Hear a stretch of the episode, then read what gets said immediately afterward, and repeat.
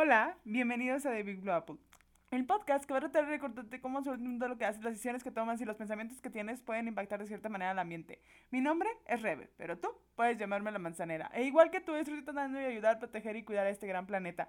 Y bienvenidos sean a este último capítulo de esta segunda temporada. Manzaneros, estoy muy feliz por estar aquí con ustedes. Y hoy vamos a hablar sobre un tema que la verdad es que eh, este tema tiene que ver mucho con la sostenibilidad, tiene que ver con lo que es la Agenda 2030, que ya habíamos hablado, las OTS, que ya lo habíamos hablado, con cuestiones que ya habíamos hablado en la primera temporada.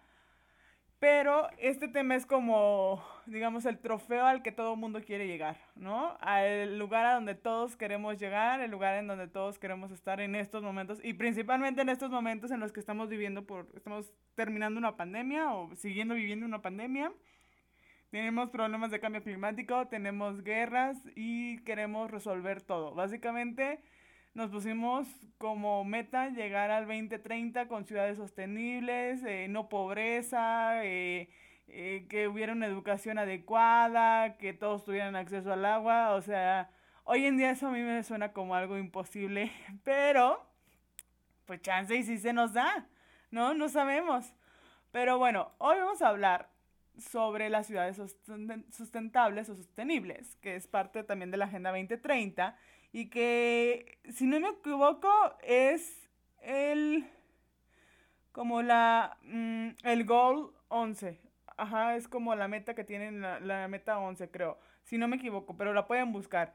Básicamente vamos a hablar sobre las ciudades sostenibles y vamos a hablar sobre cómo esto tiene de como si existen, pero no como nosotros creemos, pues, o sea, es como cuando te decían cuando veías volver al futuro y vivías en los años 90, ¿no? Y creías que en el 2021 ya ibas a andar en patineta volando y los carros voladores toda esta cosa, y pues no, no es así. Es más diferente, es un poquito más complejo, más complicado, pero vamos a hablar un poquito sobre esto y les platico. Las ciudades sustentables o ciudades sostenibles eh, son aquellas en las que existe un equilibrio en el ahorro de energía, disminución de contaminación en cuanto a basura, ruido, contingencia ambiental, en la que los gobiernos integran áreas verdes para crear un espacio agradable y de tranquilidad para sus habitantes. Todo esto con el objetivo de brindarles una mejor calidad de vida. Suena como un cuento de hadas, si soy honesta, porque entendamos que pues un equilibrio en el ahorro de energía pues está complicado. Este, y más ahorita, ¿no? Más en muchos países latinos, en muchos diferentes lugares. El ahorro de energía y no, cuando hablamos sobre el ahorro de energía también nos, nos queremos referir a fuentes de energía sustentable, que ya si ustedes se acuerdan, saben, solar, eólica, mmm, ¿cuál más? Ah, bueno, pues puede ser por la de, ay, ¿cómo le llaman? No, no es hidroeléctrica, eh, creo que sí, si no me estoy equivocando. Eh, entonces, ese es un ahorro de energía, ¿no? Y que todos tengan acceso a la energía, esa es otra. Eh, la disminución de contaminación en cuanto a basura, recordemos la separación de basura, los tipos de separación de basura que existen. Creo que sí hemos hablado sobre esto aquí. Eh, si no, pues sería importante hablarlo, pero básicamente los tipos de separación de basura desde lo básico, desde orgánico e inorgánico, hasta ya lo que tenemos más complejo, ¿no? Que es papel, cartón, vidrio, eh, plástico, los diferentes tipos de plástico, ya los hemos hablado, eh, orgánico, inorgánico, la composta, o sea, que hubiera sistemas de composta, cuestiones de contaminación de ruido. Eso es algo muy interesante porque normalmente no hablamos sobre la contaminación auditiva, ¿no? Y la cuestión cómo afecta, y la otra cuestión de la contaminación visual y cómo nos afecta. Realmente es una cuestión que no se habla mucho, pero hay mucho sobre esto, ¿no? Y a veces, no sé si les pasa, por ejemplo, en las ciudades, normalmente si tú vives en una ciudad donde hay mucho movimiento y mucho ruido, y a veces eso trae, trae consigo mucho estrés, trae consigo mucho preocupación. Entonces esa es una cuestión, no tener una, un equilibrio con respecto al ruido, que no existe la contaminación auditiva eh, que exceda los desniveles, que por cierto, si ustedes no saben y trabajan en algún lugar o están en algún lugar, si excede arriba de los 80 desniveles, ya tienen que usar alguna protección eh, para, sus, para sus oídos.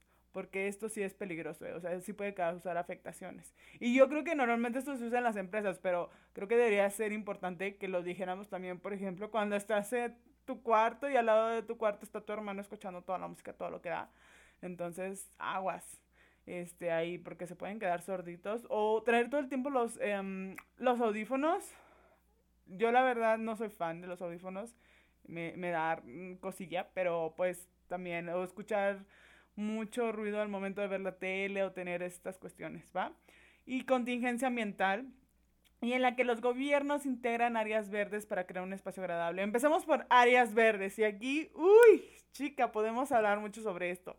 Este, las áreas verdes, pues hoy en día, o sea, sabemos, a ver, ahí va la cosa. La cuestión está en que las ciudades como que fueron creciendo y como van creciendo, pues así se van construyendo. Pero el problema con que se vayan construyendo como va creciendo es que a veces se nos olvida que hay áreas verdes, que necesitamos áreas verdes, que necesitamos un parquecito, un jardincito, un lugarcito con árboles. Para que, ok, estas, estas áreas verdes crean algo que vamos, vamos a hablar un poquito más sobre las áreas verdes, pero básicamente es una isla de enfriamiento, o son estos lugares donde se, pues no quiero decir reequilibra, pero pues entre cierto forma se, se vuelve a equilibrar la, o sea, hay una equilibración climatológica, o existe un equilibrio climatológico, no, no sé si esté bien adaptado, pero básicamente, este, existe aquí esta cuestión de que la concentración de gases, cuando nosotros, o sea, aquí les va, ¿Cómo es esto de que tenemos islas de calor? No sé si ustedes se fijan, por ejemplo, si hay muchos edificios y muchas de estas cuestiones, normalmente se siente muy caliente muy caliente cuando, a diferencia de cuando ya vas a un jardín o hay un parque de por medio, pues sí hay una variación de clima, ¿no? Una variación de temperatura, no de temperatura, pero sí de, se siente un poquito más de humedad. Entonces, la cuestión aquí es que eh, la energía rebota con el pavimento y este, eh, o sea, no es absorbido, como por ejemplo si la energía eh, la absorbe el suelo desnudo o el pasto, como lo quieran ver, la absorbe y entonces, bueno, ya hay otros procesos biológicos que suceden. Pero Aquí cuando la rebota, pues esto crea más, más calor.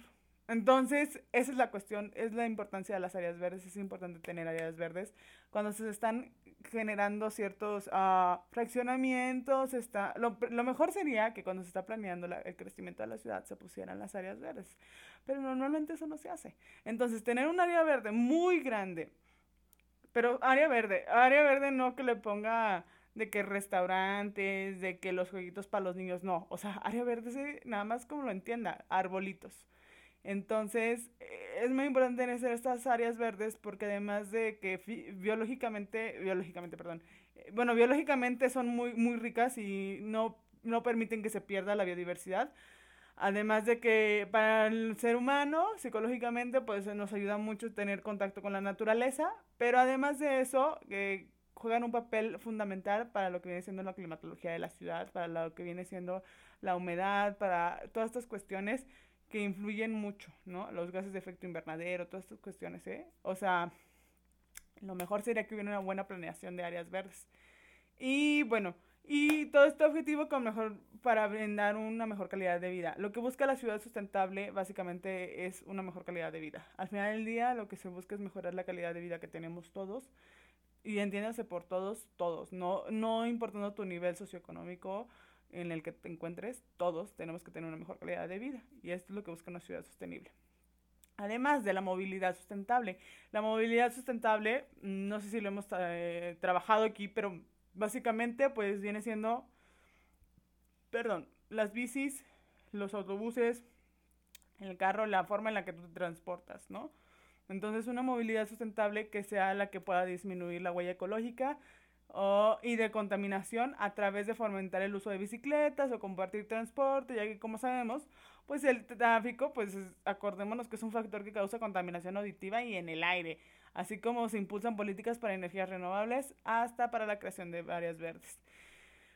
Ahora, la reflexión aquí está, ¿lo estamos haciendo? ¿No se está haciendo? ¿Cómo vamos en México? Bueno, pues México tiene muchos panoramas. Recordemos que vivimos en, una, en un país donde hay muchas problemáticas, donde hay muchos Méxicos al mismo tiempo, muchos Méxicos diversos, muchos Méxicos diferentes, pero que al fin y al cabo todos interactúan entre sí y que yo creo que puede llegar en algún momento que realmente exista un México, ¿no? Este entonces, a pesar de las situaciones económicas, em, em, económicas, políticas y,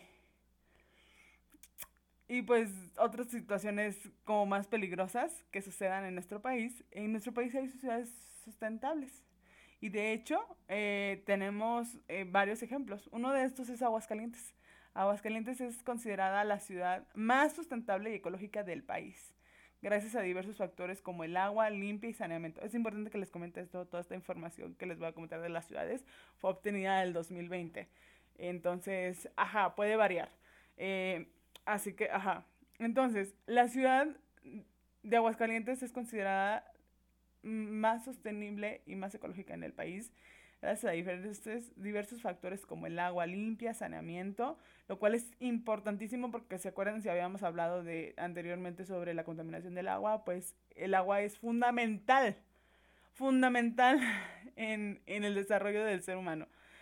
Guadalajara es otro ejemplo no solo porque es una de las ciudades más grandes en México, sino como una de las más sustentables, gracias a diversas políticas públicas que fomentan la conservación del medio ambiente. Y eso es importante. Para que realmente exista un cambio, debe haber un cambio desde la política, desde las políticas públicas. Debe haber un cambio desde mero arriba uh, para que se refleje abajo. Entonces, aquí no es de abajo, cambia arriba, no.